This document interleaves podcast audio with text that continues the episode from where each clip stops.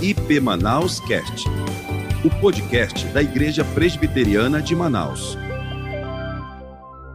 Mateus, capítulo de número 25. Evangelho de Mateus, capítulo 25. Vai ser uma benção, o pastor vai estar animado, os irmãos também. Versículos de 1 a 13, a parábola das, das dez virgens. Quem abriu, diga amém. Diz assim a palavra do Senhor, Mateus, capítulo 25. Então o reino dos céus será semelhante a dez virgens, que tomando as suas lâmpadas, saíram a encontrar-se com o noivo. Cinco dentre elas eram nécias e cinco prudentes. As nécias, ao, to ao tomarem as suas lâmpadas, não levaram azeite consigo. No entanto, as prudentes, além das lâmpadas, levaram azeite nas vasilhas, e, tardando o noivo, foram todas tomadas de sono e adormeceram. Mas, à meia-noite, ouviu-se um grito: Eis o noivo! Saí ao seu encontro. Então se levantaram todas aquelas virgens e prepararam as suas lâmpadas. E as nécias disseram às prudentes: Dai-nos do vosso azeite, porque as nossas lâmpadas estão se apagando. Mas as prudentes responderam: Não, para que não nos falte a nós e a vós outras. Ide antes aos que o vendem e comprai-o. E saindo elas para comprar, chegou o noivo. E eis que estavam apercebidas, entraram com ele para as bodas, e fechou-se a porta. Mais tarde chegaram as virgens nécias, clamando: Senhor, Senhor, abre-nos a porta. Mas ele respondeu: Em verdade vos digo que não vos conheço. Vigiai, pois, porque não sabeis o dia e nem a hora. Que o Senhor abençoe a sua palavra. Amém? O Evangelho de Mateus é conhecido como o Evangelho do Reino. O Evangelho do Reino, o Reino de Deus. Esta é a tônica do Evangelho de Mateus. O reino está próximo.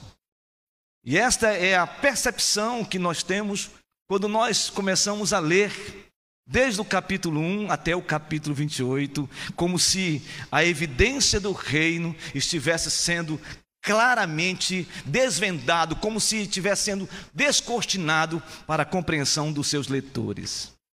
O capítulo de número 25 é a aplicação do sermão profético de Jesus no capítulo 24. O capítulo 24 fala sobre os princípios das dores. Esse é o sermão profético de Jesus. Fala sobre a grande tribulação. E fala sobre a vinda final de Jesus, a sua parousia. Jesus ministra esse sermão profético do capítulo 24, exatamente próximo já de Jerusalém, melhor dizendo, no Monte das Oliveiras. E após ele ministrar esse sermão profético a respeito dos princípios das dores, a a, a respeito da grande tribulação, a respeito da sua parousia, da sua segunda vinda, Jesus então vai fazer a aplicação da sua mensagem. E a aplicação que ele faz é através de parábolas. E uma das parábolas que Jesus narra é exatamente a parábola das dez virgens. E Jesus diz o texto sagrado que ele começa dizendo que o reino de Deus é semelhante. Aí ele fala sobre as dez virgens, dez damas de honras, que estavam aguardando o noivo. O noivo que seria conduzido para a noiva, para uma celebração, para um casamento. E essas dez virgens, Jesus fala que dez eram prudentes e dez imprudentes. As dez prudentes eram aquelas que tinham suas lamparinas com azeite. As, as cinco, melhor dizendo, tinham as prudentes tinham suas lamparinas com azeite. As outras cinco, as imprudentes, tinham suas lamparinas, mas sem o azeite. E o texto diz que o noivo aparentemente demorou. E elas adormeceram. E num estado de letargia, diz a Bíblia, que à meia-noite o noivo então aparece. E há um grito: o noivo chegou. Elas são despertadas. E as cinco prudentes, com seu com azeite em suas lamparinas, então alumiam e começam a andar com o noivo. Mas as cinco imprudentes, que não tinha azeite na lamparina, diz o texto sagrado, que elas suplicam as outras cinco prudentes que compartilhem o azeite, e elas não compartilham o azeite. E elas não compartilham porque não teriam condições de chegar até o casamento, até a noiva com o noivo, para iluminar a estrada. Então elas saem para comprar. E o texto sagrado diz que voltando, elas encontram numa situação difícil. A situação difícil era que a porta da festa estava fechada, a porta estava encerrada, e elas suplicam para entrar, e o texto sagrado é claro e é periptório quando diz: está fechada a porta. E elas clamam, e o Senhor responde a elas, as cinco imprudentes, dizendo: eu não as conheço. E o texto encerra dizendo: vigiai, porque nós não sabemos a hora que o noivo vai chegar. Esta parábola é muito clara. É uma parábola que fala sobre vigilância. É uma parábola que fala de estarmos atentos, até porque a temática do assunto é essa exatamente, de estarmos atentos preparados, com o nosso coração vigilante a respeito do noivo. Jesus aqui está falando algo importantíssimo para a igreja. Ele está falando algo que nós precisamos aqui ter pelo menos duas lições bem definidas nesta noite. E eu quero ser incisivo com você e claro com você. A primeira questão que Jesus quer nos ensinar nesta parábola é que todos nós devemos estar preparados para a vinda do rei, para a vinda do noivo. O texto diz isso, quando afirma claramente de que as cinco virgens imprudentes estavam sem o seu azeite. Elas tinham as lamparinas, mas não tinham o azeite. As cinco prudentes tinham suas lamparinas e também o azeite. E o texto é claro em dizer de que elas adormeceram e quando no Kairós, no tempo oportuno, no tempo da oportunidade, no tempo de Deus, no momento de Deus, no relógio de Deus, na hora de Deus, o noivo chegou. E quando o noivo chega, há ali um exclamar. O noivo chegou. E todas acordam. E o texto diz que as cinco virgens, as cinco damas de honra, que deveriam conduzir, juntamente com as outras cinco prudentes, essas cinco imprudentes, elas não puderam caminhar com o noivo, porque elas estavam sem o azeite sem o óleo para alumiar, iluminar a sua caminhada.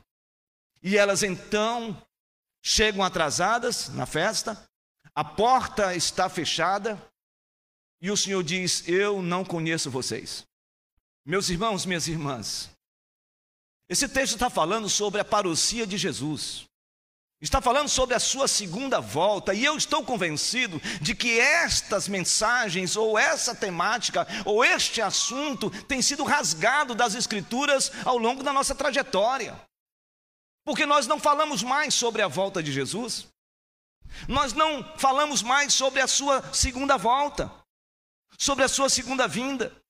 Me parece que nós vivemos num mundo tão existencialista, tão materialista, que nós vivemos de uma maneira tão focada nas coisas, no ter, que nós esquecemos claramente de que nós somos peregrinos nessa terra e que a, a vida é fugaz e que o tempo está urgindo a cada dia em relação à volta de Jesus. Me parece que nós cristãos estamos nos cristificando numa perspectiva mais secularizante. A gente vive a vida cristã muitas vezes sem ter a percepção clara de que Cristo vai voltar. Parece que nós envidamos nossos esforços, nós construímos, nós estabelecemos projetos onde esta questão da volta de Jesus da sua segunda vinda não faz parte da nossa caminhada. Parece que a nossa cronologia de tempo, de nascermos, de vivermos, de morrermos, está numa dinâmica a ponto de nós não imaginarmos que é possível nós contemplarmos a volta de Jesus. Eu quero que você abra a Bíblia comigo em 1 Tessalonicenses, por favor, no capítulo 5, por gentileza. E ouça essas palavras que nós encontramos em 1 Tessalonicenses capítulo 5. Observe o que diz o texto sagrado a respeito da vinda do Senhor Jesus.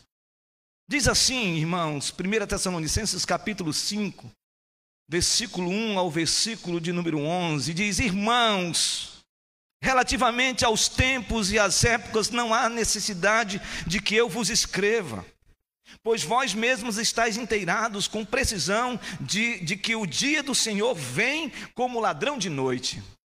Quando andarem dizendo paz e segurança, eis que lhes sobrevirá repentina destruição, como vêm as, do, vem as dores de parto a que está para dar luz, e de nenhum modo escaparão. Mas vós, irmãos, não estáis em trevas para que esse dia, como ladrão, vos apanhe de surpresa. Porquanto vós todos sois filhos da luz e filhos do dia, nós não somos da noite nem das trevas, assim, pois, não durmamos como os demais, pelo contrário, vigiemos e sejamos sóbrios. Ora, os que dormem, dormem de noite, e os que se embriagam, é de noite que se embriagam. Nós, porém, que somos do Senhor, sejamos sóbrios, revestidos-nos da couraça da fé, do amor e tomando como capacete a esperança da salvação, porque Deus não nos destinou para a ira, mas para alcançar a salvação mediante nosso Senhor Jesus Cristo, que morreu por nós, para que Vigiemos, quer durmamos, vivamos em união com Ele, consolai-vos, pois, uns aos outros, edificai-vos reciprocamente, como também estáis fazendo.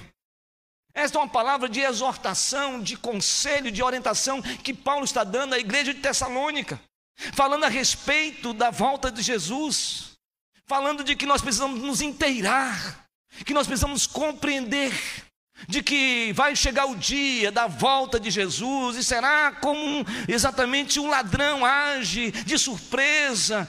As pessoas não estarão preparadas, mas vai ser algo furtivo, algo extraordinário, algo indizível, e a vinda dele é premente. E me parece que nós esquecemos disso.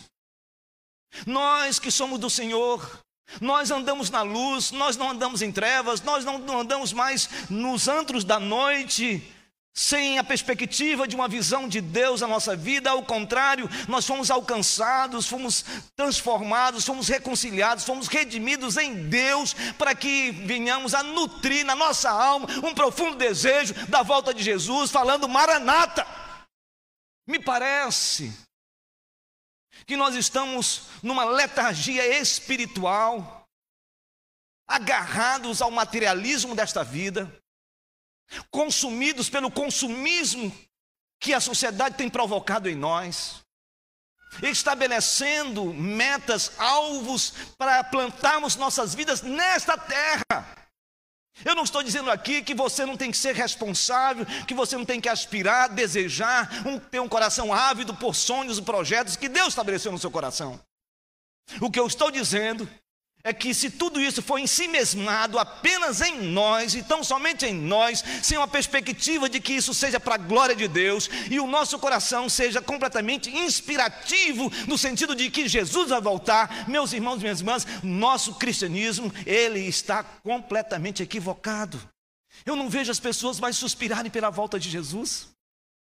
Tem gente que está vivendo essa vida como se fosse verdadeiramente passivo dessa filosofia nihilista de dizer que o importante é fazer tudo aqui agora, porque depois tudo acaba, não existe mais nada, não tem mais significado após esta vida. Me parece que tá muito, tem muitos cristãos vivendo assim, como aquele homem que disse: Eu agora vou pegar todos esses campos, vou colocar dentro do meu celeiro todas essas, todas esses, essas essas benfeitorias que eu, que eu fiz, vou colocar no meu armazém, vou colocar aqui uma rede, apenas parafraseando, vou deitar nela e vou colocar, arregala-te, ó minha alma. O Senhor disse: louco, hoje mesmo te pedirão a tua alma. A gente vive uma loucura, uma caminhada na, do dia a dia, que a gente não tem mais essa sensibilidade. A gente não tem mais essa percepção. Essas cinco virgens estavam despreparadas para a volta do Senhor, porque não tinham azeite, o azeite é o óleo, o óleo é o Espírito Santo de Deus. Será que a nossa vida cristã vai ser essa assim mesmo?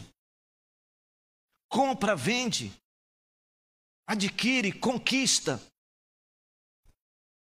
se posiciona, estabelece posição, e parece que é uma coisa até meio que cíclica.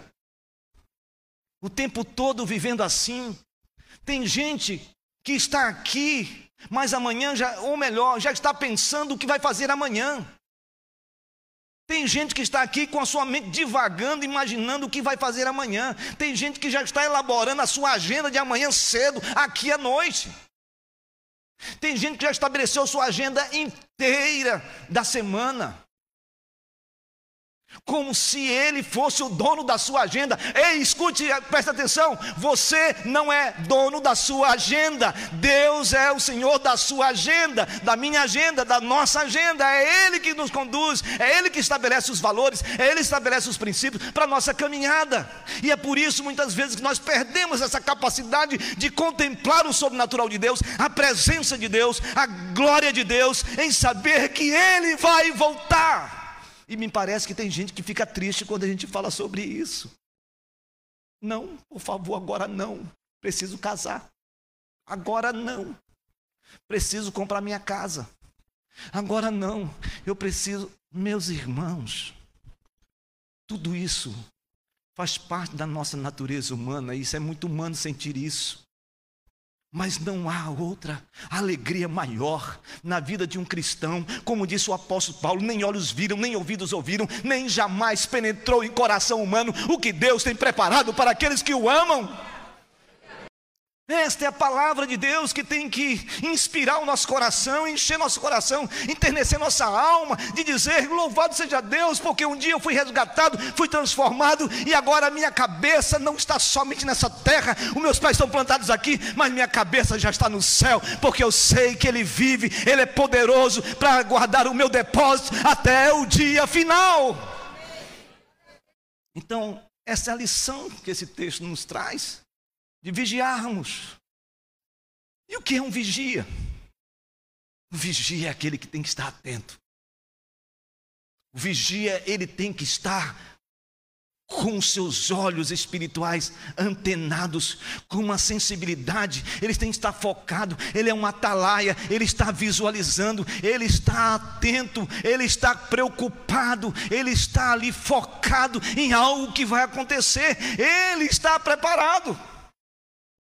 Sabe, irmãos, nós precisamos nos preparar para a volta de Jesus. Esta é a primeira lição. A segunda lição que eu quero compartilhar com vocês nesse texto, eu quero que você volte para ele, se você está com ele aí. Além de nós temos que estar preparados para a volta, para a vinda do Rei, é preciso também estarmos selados com a salvação do rei, selados com a salvação. E eu quero lhe chamar atenção para esse assunto agora. O texto sagrado, além de nos chamar atenção para vigiarmos, o texto diz algo que me chama muita atenção e eu quero refletir com você hoje aqui sobre este assunto. Jesus está falando para aqueles religiosos, falando para os fariseus. E quando as cinco virgens imprudentes chegam à festa e não entram, porque a porta está fechada, o texto sagrado diz claramente que o Senhor disse: "E eu vos digo, eu não que os conheço. Eu não as conheço. Eu creio, irmãos, que aqui há uma aplicação importante para nós. Porque Jesus está falando para religiosos. Jesus está falando para gente que tinha apenas lamparinas. Gente que tinha lamparina, mas não tinha o óleo. Essas cinco virgens imprudentes, elas não tinham o óleo em suas lamparinas, apenas lamparina. E lamparina, nesse contexto, é religiosidade. Eles eram religiosos. Eles tinham uma religião. Tinha forma, mas não tinha conteúdo. Tinha forma, mas não tinha essência. E a essência da lamparina, o que tinha que ter na lamparina era o óleo. O óleo era que iluminava, o óleo é que gerava fogo para iluminar o caminho do noivo. O óleo é o Espírito Santo de Deus. O que eu creio aqui, irmãos, é que essas cinco virgens imprudentes, elas não tinham Deus em suas vidas. Não tinham o óleo do Espírito. Não tinham o óleo regenerador. Porque o Espírito de Deus é que regenera o homem. As cinco prudentes, elas iluminaram porque elas tinham o óleo, elas tinham a presença de Deus, Deus estava na vida delas, e isso aqui tem uma aplicação muito clara. É que tem muita gente que se acha religioso e se acha de Deus, mas ainda não experimentou a verdadeira transformação em Cristo Jesus. Tem muita gente que participa da igreja visível, mas talvez não faça parte da igreja invisível, porque não experimentou a verdadeira conversão.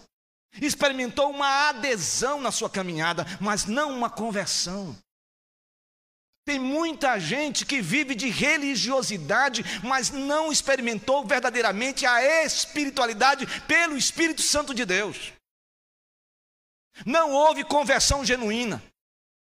E eu disse aos irmãos e às irmãs nessa igreja, de que enquanto nós estivermos pastoreando os irmãos, nós não vamos parar de cessar de dizer: se você ainda tem uma inquietação na sua alma, se você ainda tem dúvida a respeito da salvação, hoje é o dia de você se render verdadeiramente a Jesus. Sabe por quê? Porque simplesmente fazer batismo, fazer uma profissão de fé, isso não é um instrumento claro e inequívoco de que você foi transformado. O que transforma o homem verdadeiramente é Jesus Cristo, é reconhecer que Ele é o meu único Senhor Senhor e Salvador da minha vida, que eu andava no mundo perdido, longe de Deus, totalmente envolvido pelas trevas, e Ele me resgatou das trevas e me colocou no reino dos filhos do seu amor, me colocou diante do Cordeiro de Deus. Foi Ele quem, o Espírito Santo de Deus, que me fez compreender que Jesus Cristo é o meu único suficiente Salvador e não há outro caminho. Essas cinco virgens imprudentes, elas não entraram porque elas não conheciam o noivo. Tem muita gente assim. Tem muita gente que está na igreja, mas não confessou Jesus como Senhor e Salvador. Tem muita gente que está na igreja e ainda continua com um pé dentro da igreja e o outro no mundo. Tem muita gente que está na igreja vivendo apenas de uma sociabilidade, de um espaço agradável, de um lugar maravilhoso, de um ambiente comunitário. Tem muita gente que vem na igreja porque quer namorar. Tem muita gente que vem na igreja e não tem problema não, viu? Mas tem muita gente que vem na igreja porque precisa não sei o quê. Ah, eu preciso amenizar minha alma. Ah, eu preciso ter um elevo. Ah, eu preciso disso. Meu irmão, minha irmã, querido, querida, por favor, eu quero lhe avisar. Você está aqui por causa de Jesus. Foi Ele que trouxe você. E sabe para quê? Para que você reconheça Ele como seu Senhor e Salvador. Aí sim você terá a convicção clara de que as portas já foram abertas e você entrou entrou para celebrar um grande casamento diante do noivo, o Rei dos Reis, Senhor dos Senhores. E está na hora da gente pensar nisso. Você tem convicção da sua salvação em Cristo Jesus? Se você bateu catolé hoje, você sabe para onde você vai? Já foi. Senha 280. Seu Antônio. Tem um irmão que baixou a cabeça ali. Aqui não, pastor. Senha 320. Pastor Wellington. Está firme?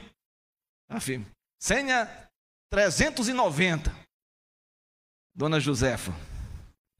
Senha 8.900. Pastor Francisco. Ah. Irmãos queridos, a grande questão é: você tem sua convicção clara da sua experiência com Jesus?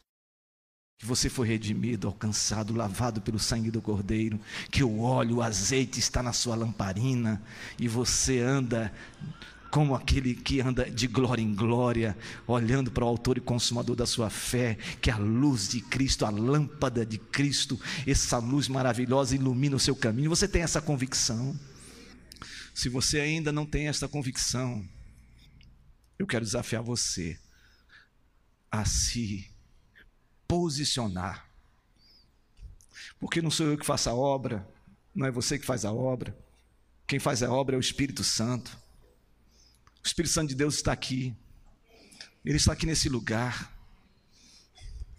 E sabe, é Ele que faz esse movimento maravilhoso é Ele que leva o pregador a falar de tal maneira, com, com autoridade, com graça, e dizer: meu irmão, que ninguém aqui hoje se perca, e se alguém está com dúvida a respeito disso, a Bíblia diz: se com tua boca confessares a Jesus e teu coração creres que Deus ressuscitou Jesus dentre os mortos, serás salvo, porque com a boca se confessa e com o coração se crê para a vida eterna.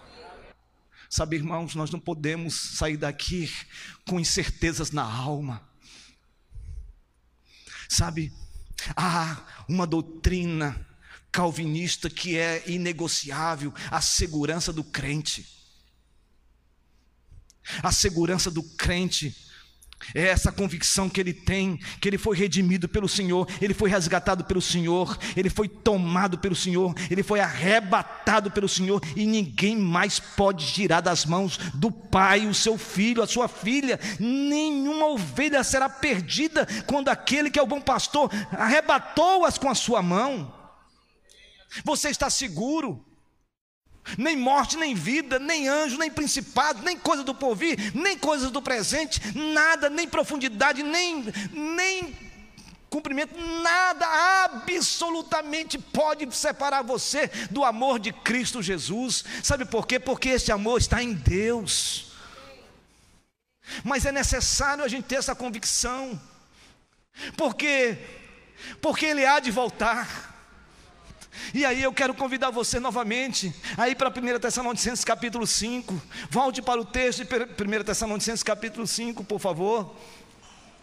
E observe melhor capítulo 4, observe o que está escrito no versículo 13 a 18. Quem abriu, diga amém. Está assim escrito: Não queremos, porém, irmãos, que sejais ignorantes com respeito aos que dormem para não vos entristecerdes como os demais que não têm esperança. Pois se cremos que Jesus morreu e ressuscitou, assim também Deus, mediante Jesus, trará em sua companhia os que dormem. Ora, ainda vos declaramos por palavra do Senhor isto: nós, os vivos, os que ficarmos até a vinda do Senhor, de modo algum precederemos os que dormem, porquanto o Senhor mesmo, dada a sua palavra de ordem, ouvida a voz do arcanjo e ressoada a trombeta de Deus, descerá dos céus e os mortos em Cristo ressuscitarão primeiros, depois nós, os vivos que ficarmos, seremos arrebatados juntamente com eles entre nuvens para o encontro do Senhor nos ares e assim estaremos para sempre com o Senhor. Aleluia! E aí a gente vai para Apocalipse capítulo 19. Abra sua Bíblia em Apocalipse capítulo 19, versículo 11. E observe isso, da importância que é sobre a vinda do Filho do Homem. Diz a palavra de Deus em Apocalipse capítulo 19, versículo 11: Vi o céu aberto, e eis um cavalo branco o seu cavaleiro se chama fiel e verdadeiro, e julga e peleja com justiça. Os seus olhos são chama de fogo, na sua cabeça há muitos diademas. Tem um nome escrito que ninguém conhece senão ele mesmo. Está vestido com um manto tinto de sangue, e o seu nome se chama o Verbo de Deus, e seguiam nos exércitos que há no céu, montado, montando cavalos, cavalos brancos, com vestiduras de linho finíssimo, branco e puro. Sai da sua boca uma espada afiada, para com ela ferir as nações, e ele mesmo as regerar com um cetro de ferro, e pessoalmente pisa o lagar do vinho, do furor da ira do Deus Todo-Poderoso. Tem no seu manto e na sua coxa um nome escrito: Rei dos Reis e Senhor dos Senhores. Esse é o nosso Deus Todo-Poderoso que há de vir, meus irmãos e minhas irmãs, para a glória de Deus. Esta vai ser a maior experiência indizível da igreja do Senhor Jesus. Aqueles que morreram em Cristo serão revestidos de incorruptibilidade e, e estarão diante do, do Senhor Todo-Poderoso. E aqueles que virão, ou melhor, contemplarão a volta do Filho do Homem, serão também revestidos de incorruptibilidade, de celestialidade. E nós juntos nos ares, uma trombeta ressoada para a glória de Deus, o Rei dos Reis, montado em seu cavalo branco, com vestiduras e tinto, e a Bíblia diz que o seu nome está estampado nas suas vestiduras e na sua coxa, Rei dos Reis, Senhor dos Senhores, ele virá, ele está prestes a vir, e a igreja do Senhor Jesus precisa se preparar para esta volta, para a glória dele. Você está preparado? Ou ainda estamos ouvindo a palavra, eu não os conheço. Meus irmãos, minhas irmãs, Jesus conta essa parábola para nos lembrar de nós estarmos preparados. E ele conta essa parábola para dizer que aqueles que têm o óleo em suas lamparinas entrarão na festa e adorarão o Cordeiro e as bodas acontecerão para a glória de Deus, onde o noivo encontra com a sua noiva, onde Jesus encontra com a sua igreja. E isso, irmãos, é palavra de Deus para a gente hoje aqui. Vamos ficar de pé? Eu gostaria que nós cantássemos um cântico, o Alfa, Ômega, e nós vamos cantar esse cântico. E se alguém aqui ainda nesta noite não tomou uma posição de conhecer mais as Escrituras Sagradas a respeito do Filho de Deus. Se você está como essas cinco virgens aqui, imprudentes, ainda há tempo, o noivo ainda não voltou, ele está para voltar. Pode ser hoje, pode ser amanhã Pode ser daqui a 10 anos. Nós não sabemos qual é a data, mas nós sabemos que ele virá. Sabemos que ele virá.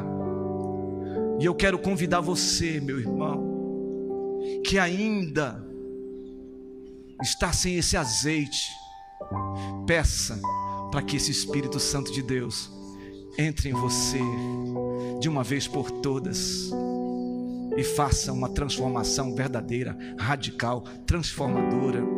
Não viva de religiosidade, não viva achando de que a sua salvação depende de mais alguma coisa, depende de fulano, de beltrano, de pastor, de alguém. que depende do seu pai, da sua mãe. Não. A salvação é graça de Deus na nossa vida.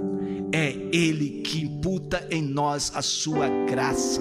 Nós fomos rendidos por Ele, nós fomos agraciados por Ele.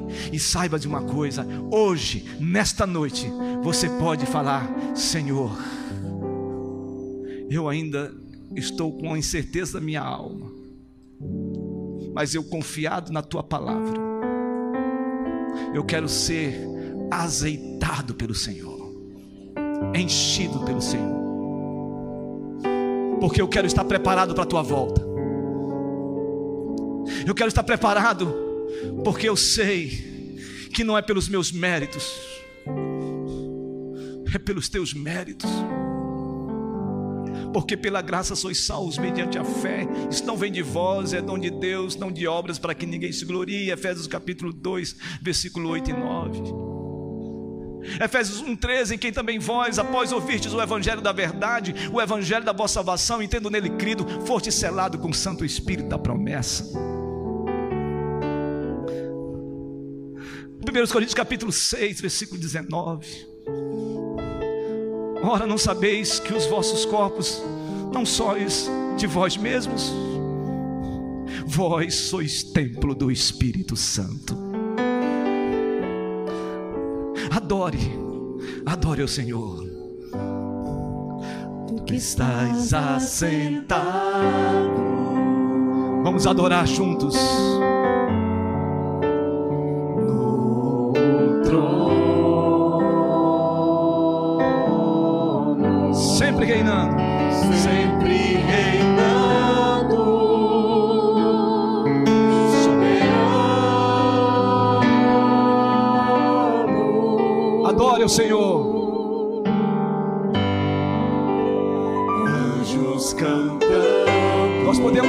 Mais forte agora.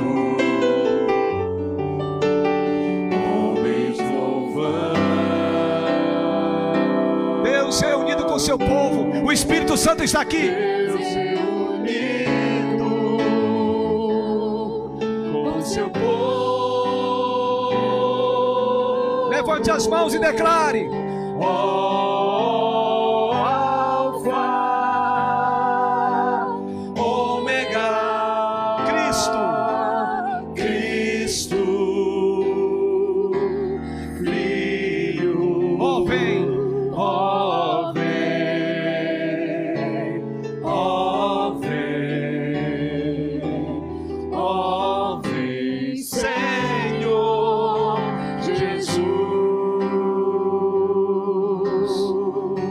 Nosso Deus é poderoso.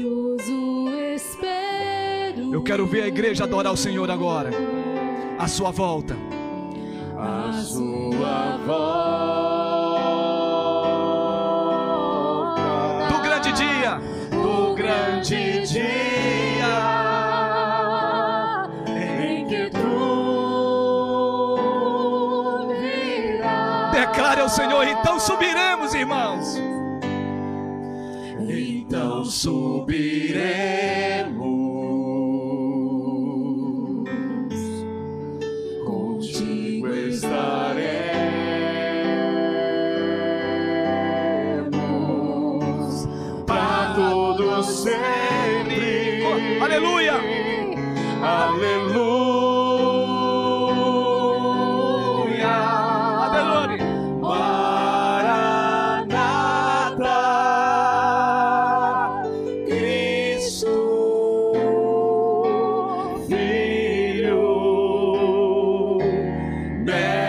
Mestre, ó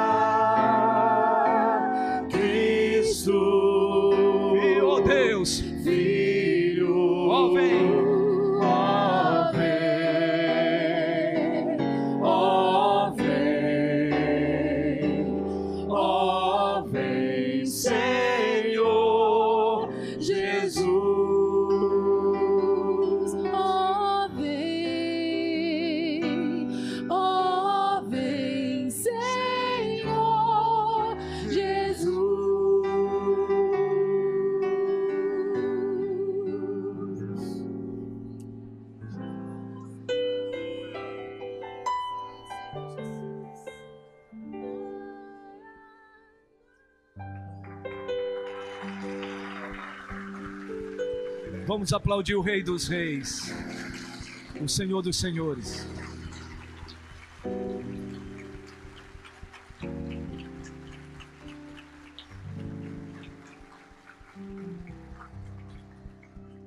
Há alguém aqui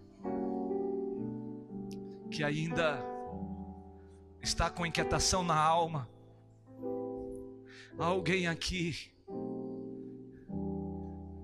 que ainda está com inquietação na alma quanto à sua salvação. Há alguém aqui que ainda se sente necessitado da tão grande salvação. Entregue o seu coração a Deus. Renda-se a Ele. Deixe, se permita se ver como pecador, porque somos pecadores e carecemos da glória de Deus. Mas pela graça de Deus, Ele tem poder de mudar a nossa vida. Se alguém aqui quer dar um passo de fé hoje, aqui, pode levantar sua mão onde você estiver. Não vou trazer você aqui à frente, não. Mas se você quer dar um passo de fé, levante a sua mão onde você estiver e não tenha receio, porque esse momento é um momento divino, é um encontro divino, não com o homem, mas com o Espírito Santo de Deus. Alguém aqui que ainda Aleluia. Pode levantar sua mão, não se preocupe. Louvado seja Deus. Há mais alguém? Aleluia. Louvado seja o nome do Senhor. Há mais alguém? Aleluia. Louvado seja Deus. Oh, Espírito Santo de Deus. Eu vou pedir esses amados que levantem sua mão bem alto. Nós vamos orar com você agora. E se alguém está vendo as mãos levantadas desses amados que estão aqui, olha, fique perto, por favor, olhe, fique perto, por gentileza. Coloque a mão sobre o ombro dele, por favor. É momento lindo, momento de Deus, momento de Deus. Lá no fundo também, Espírito Santo de Deus, Espírito Santo de Deus, vem com a tua graça, vem com a tua presença santa e toca, Senhor porque só tu tens esse poder de libertar, de salvar, de redimir. Deus, faz isso agora, para a glória do teu nome, Senhor. Faz, Senhor, faz, em nome de Jesus. Manifesta a tua glória aqui e redime, Senhor, com teu sangue, porque há poder no teu sangue, Senhor. Deus, nós cremos que aquele que está em Cristo é nova criatura, as coisas velhas se passaram, e eis que tudo se fez novo. Senhor Deus, é um novo sentir, um novo pensar, um novo falar, um novo agir. Meu Deus, sela essas vidas aqui, repreende o devorador, repreende as, as ardilosidades do inferno, e ó Deus, que essas vidas sejam completamente arrebatadas pelo bom pastor, o bom pastor das ovelhas, e o Senhor Deus é o Deus eterno e que cumpre a Sua palavra nestas vidas, para a glória do Teu nome, Senhor, faz isso agora, neste momento, em nome de Jesus, que haja salvação nesse lugar, salvação nesse lugar, salvação nesse lugar, em nome de Jesus, em nome de Jesus. Oh, Alfa,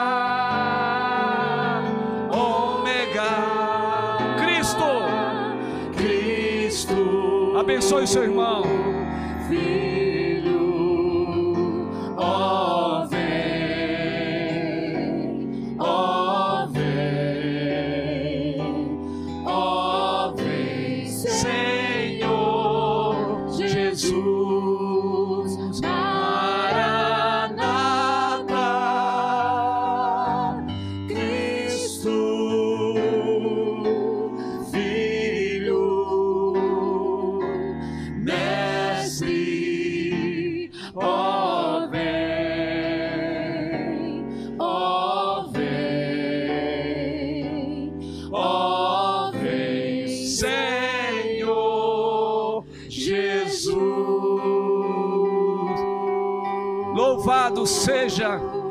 teu nome, Senhor. O teu nome. Somente o teu nome. Vamos aplaudir o Rei dos Reis, o Senhor dos Senhores. Louvado seja o nome do Senhor. E que a graça do Senhor Jesus Cristo, o amor de Deus o Pai e as eternas e eternas consolações do Santo Espírito de Deus pouse sobre vocês, povo de Deus, hoje e para todo sempre.